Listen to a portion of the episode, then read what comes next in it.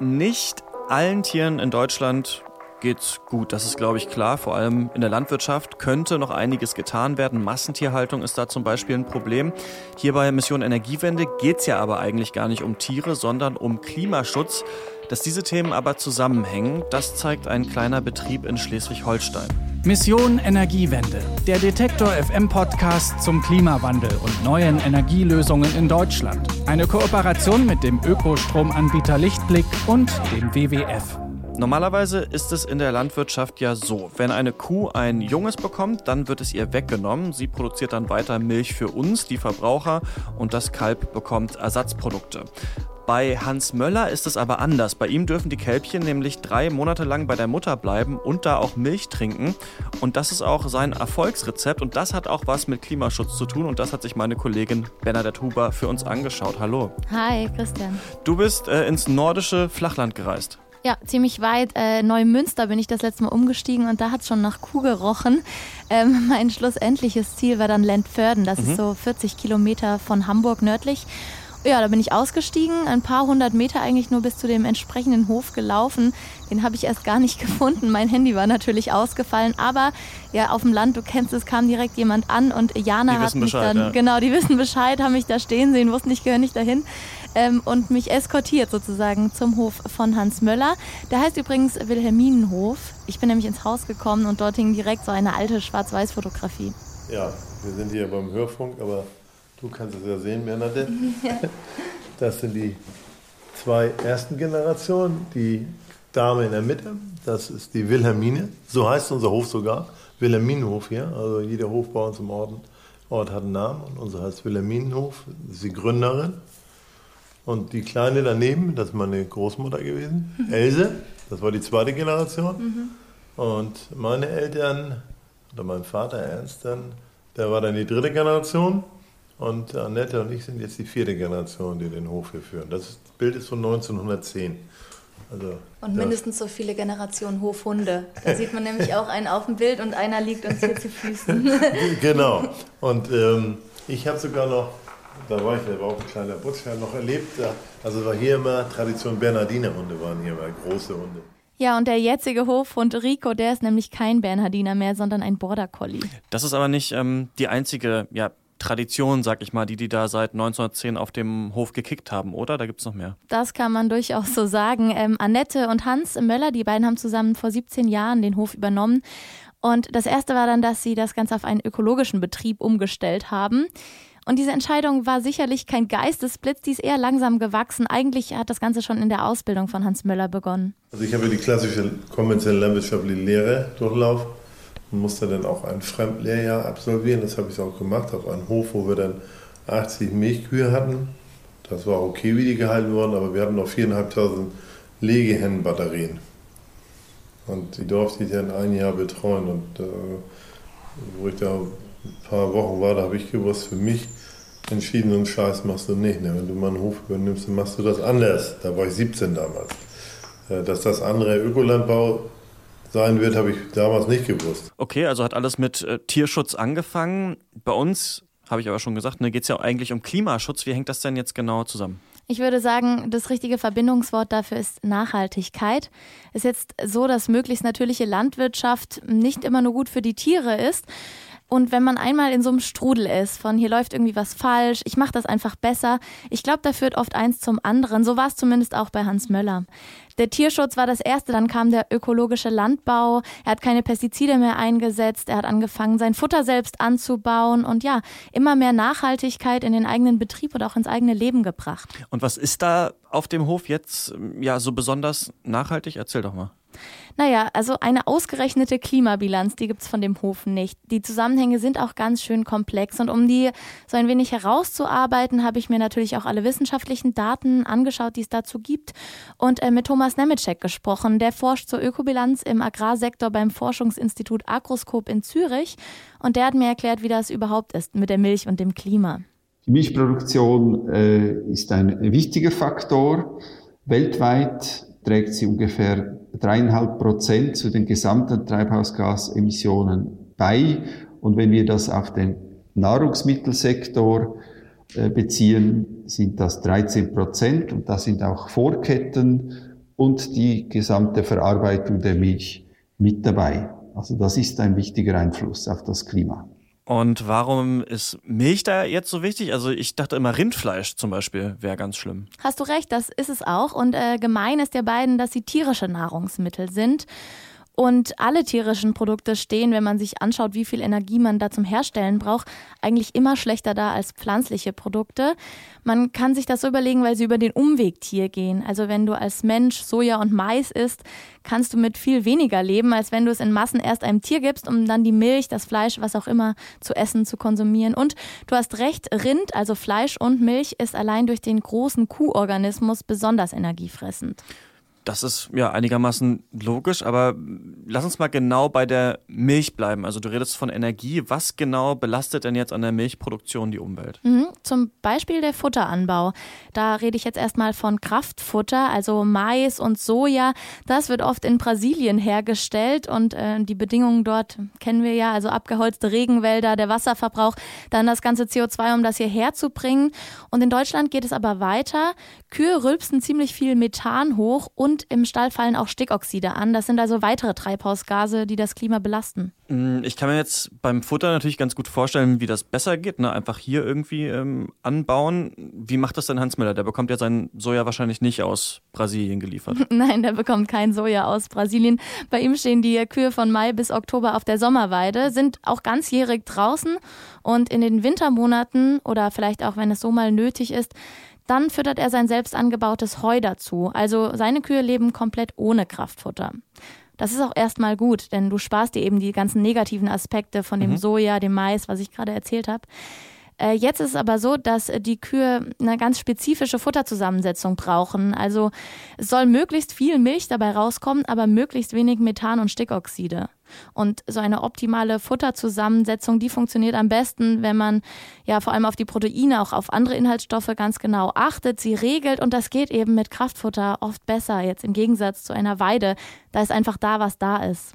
Also, wenn man den zweiten Schritt anschaut, der mit dem Methan direkt aus der Kuh, dann stehen Hans Möllers Kühe also ähnlich oder vielleicht sogar schlechter da. Also es gibt äh, sehr viele Vorteile eben durch eine solche Nutzung, wie Sie, wie Sie erwähnt haben, zum Beispiel dass wir Flächen nutzen können, die sonst nicht für den Menschen geeignet sind. Aber bezogen auf das Klima ist eine reine Weidehaltung nicht vorteilhafter als zum Beispiel eine eher intensive Stallhaltung.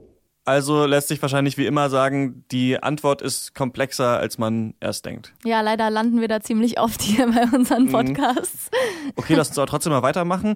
Ähm, es ist ja wahrscheinlich auch wichtig, was dann passiert, wenn man die Milch hat, oder? Also wie die behandelt wird, wie man die verpackt und ja, wahrscheinlich auch, wohin man die dann karrt. Ist auch wichtig, tatsächlich macht es aber den kleinsten Anteil an diesen ganzen Klimabilanzen aus. Äh, bei Hans Möller ist es so, der hat eine eigene Molkerei und dann wird das Ganze in regionale Supermärkte geliefert, zum Beispiel auch in Edeka, aber auch kleinere Läden. Und äh, übrigens hat Hans Möller an einer der größten Stellschrauben für Klimaschutz ganz einfach geschraubt. Er nutzt nämlich Kühe einer Zweinutzungsrasse. Das heißt, es gibt nicht nur Milch, sondern auch gutes Rindfleisch. Und das ist auch für die sonst äh, sehr, du hast es ja vorhin gesagt, die sehr, sehr mhm. schlechte Klimabilanz von Rindfleisch ziemlich gut. Und die Kühe leben länger. Eine wichtige Sache, weil die meiste Umsonst-Energie bei tierischen Produkten fällt tatsächlich bei der Aufzucht von Nachkommen an. Thomas Nemecek, der hat jetzt alles nochmal zusammengefasst, von dem ich gerade gesprochen habe, was man also aus wissenschaftlichen Studien schon sagen kann. Also Sie brauchen nicht eine sehr hohe Milchleistung, aber Sie brauchen eine gute Milchleistung, eine sehr gute Futterverwertung, also Futter von sehr hoher Qualität, damit man aus diesem Futter möglichst viel Milch rausholt, aber möglichst lange Nutzung der Kühe und äh, eine sehr gute Grünlandbewirtschaftung braucht es dafür. So, jetzt haben wir hier relativ lange über Hans Möller gesprochen und was der alles Tolles auf seinem Hof macht und was er sich für Gedanken macht und so weiter. Äh, ich kann mir jetzt ehrlich gesagt nicht richtig vorstellen, wie das alles wirtschaftlich funktionieren soll. Also irgendwer muss diese Milch ja dann auch kaufen. Du hast recht, wir als Verbraucher kommen wieder ins Spiel. Und auch schon wieder eine Sache, auf die wir öfter zurückkommen. Mhm. Weniger ist wie so oft mehr. Auch hier, das sagt auch Thomas Nemecek. Eine der großen Hebelwirkungen ist, dass wir die Ernährung den Konsum anpassen würden. Dadurch kann man sehr viel äh, bewirken für die Umwelt. Dazu gibt es mehrere Studien, die das sehr deutlich aufzeigen. Genau, und für dieses weniger sollte man natürlich dann auch mehr bezahlen. Tun in diesem Fall auch genug Leute? Also äh, wir sind hier kein Gnadenhof. wir wir äh, leben auch wirtschaftlich. Das heißt, am Ende des Tages oder des Monats wird auch ein Strich gezogen und dann sollte möglichst ein positives oder wenigstens eine glatte Null erreicht werden, wenn alle Kosten getragen sind. Die Null, die steht meistens, weil er sich mit zwei Kollegen ein ziemlich gutes PR-Branding ausgedacht hat. Okay. Er verkauft seine Milch als erste Milch mit Elternzeit. Im normalen Einzelhandel, ich hatte ja vorhin von Edeka gesprochen, und zu einem deutlich höheren Preis. Das verstehen irgendwie auch die meisten. Du hast ja erklärt, was muttergebundene Kälberaufzucht heißt. Und wenn man das zum ersten Mal hört, dass der Mama das Kind nach der Geburt entrissen wird, dann zahlen anscheinend ziemlich viele auch gerne für die Mutter-Kind-Beziehung und Zeit drauf. Okay, so läuft das also jetzt bei Hans Möller. Gibt es denn an sich, wenn wir mal so ein bisschen rauszoomen, überhaupt eine Möglichkeit, wie ich im Supermarkt zum Beispiel erkennen kann, dass jetzt die eine Milch klimafreundlicher ist als die andere? Ist schwierig. Also das ist auch wirklich das Manko an der ganzen Sache. Ähm, ich denke, das dauert noch eine Weile. Da sind wir ein ganzes Stück von entfernt. Dazu müsste man die genauen Angaben zu diesem Produkt haben. Und als Verbraucher sehe ich das meistens nicht. Ich möchte einfach nochmal erinnern, wenn wir über dieses Thema sprechen, für Klimaschutz, da muss der Konsum von Fleisch und anderen tierischen Produkten runter. Dann hat man schon viel getan und ist auf jeden Fall der sicherste Weg. Und die Produkte, die man dann kauft, die sollten irgendwie nachhaltig sein. Ja, und das rauszufinden ist eben nicht leicht. Im besten Fall hat man ja selbst ein bisschen Landwirtschaft in der Nähe. Vielleicht kann man da nach dem Beitrag jetzt ein paar Sachen auch nachfragen. Eine Sache ist wichtig, man sollte sich nicht nur auf die Klimabilanz stürzen. Zumindest in der Landwirtschaft ist das ganz klar. Zur Nachhaltigkeit gehören ganz viele Aspekte mit dazu. Ein reiner Fokus auf das Klima ist aus meiner Sicht auch nicht ausreichend. Es wird viel gesprochen über das Klima, das ist wichtig, keine Frage, aber das ist nur ein Aspekt der Umwelt. Es gibt zahlreiche andere Biodiversität, Überdüngung, Tierwohl, menschliches Wohlbefinden, Wassernutzung und es gibt noch andere Aspekte der Nachhaltigkeit und die müsste man eben auch berücksichtigen. Bei Hans Möller gibt es zum Beispiel seit neuestem eine solidarische Landwirtschaft. Die Milch, die soll bald mit Elektroautos ausgeliefert werden und er stellt eine ganz neue betriebswirtschaftliche Rechnung auf. Und die funktioniert nicht so wie zum Beispiel beim Bruttoinlandsprodukt, wo es immer ums Geld geht, um Gewinne. Es geht um ja eine ganz andere wirtschaftliche Rechnungsidee. Die schaut auch nach, wo kommt meine Energie her, wie gut bezahle ich meine Mitarbeiter, in welcher Bank lege ich mein Geld an und was machen die wiederum mit ihrem Geld.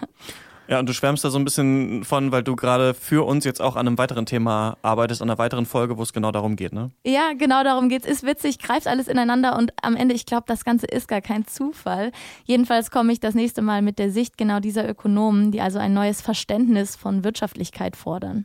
Und äh, zur Wirtschaftlichkeit noch eine Sache. Hans Möller, der arbeitet nebenbei noch als Versicherungsmakler. Manche Kredite, die hätte er sonst gar nicht äh, zahlen können oder seine Hilfskräfte teilweise nicht bezahlen. Und eine Pension gibt es auf dem Wilhelminenhof. Da konnte ich dann auch übernachten. Und am Morgen habe ich nicht nur Hans Möller nochmal persönlich Tschüss gesagt, der ziemlich groß gewachsen, fester Händedruck mich verabschiedet hat, sondern ich bin auch nochmal zu den Kälbchen und Kühen auf die Weide. Das ist Wuni, okay. Willst du mal herkommen, Wudi? Na, komm mal näher, Wudi. Ja, trau dich mal. Na komm, sag mal Hallo. Ja, hallo. Hallo, Wudi. Und der Wirbel. Die? Ja, klingt ziemlich idyllisch, so wie man sich das in der Landwirtschaft halt vorstellt und ähm, es ja auch auf den Milchkartons abgedruckt ist, die wir bei uns zu Hause haben. Bei Hans Möller in Schleswig-Holstein ist dieser Bilderbuchbetrieb aber tatsächlich Wirklichkeit und damit tut er nicht nur was für die Tiere, sondern versucht auch möglichst nachhaltig zu wirtschaften. Bernadette Huber hat ihn auf seinem Hof besucht. Dankeschön. Gerne. Und kommt bald auch wieder zu mir ins Studio, denn dann geht es um die Frage, ob Klimaschutz überhaupt mit unserem Wirtschaftssystem vereinbar ist oder ob es dafür die Postwachstumsökonomie braucht. Nächste Woche treffen wir hier aber erstmal auf zwei Studenten, die haben den Klimawandel nicht verstanden und sich dann gesagt, okay, dann lass uns doch einfach ein Buch darüber schreiben, dann checken wir das schon irgendwie. Und falls ihr das nicht verpassen wollt, dann könnt ihr diesen Podcast abonnieren. Das geht zum Beispiel auch auf Spotify oder auf Deezer oder wo immer ihr Podcasts hört. Und falls ihr noch so kleine alltägliche Klimasünden kennt, über die aber irgendwie niemand redet, dann schreibt uns gerne eine Mail oder mir direkt kontakt.detektor.fm ist die Adresse. David hat das zum Beispiel gemacht und sich gefragt, wie schädlich ist Grillen eigentlich fürs Klima? Gute Frage, schauen wir uns gerne mal an, genauso wie eure Themen, die ihr uns schickt. Ich bin Christian Eichler. Bis nächste Woche. Mission Energiewende. Der Detektor FM Podcast zum Klimawandel und neuen Energielösungen in Deutschland. Eine Kooperation mit dem Ökostromanbieter Lichtblick und dem WWF.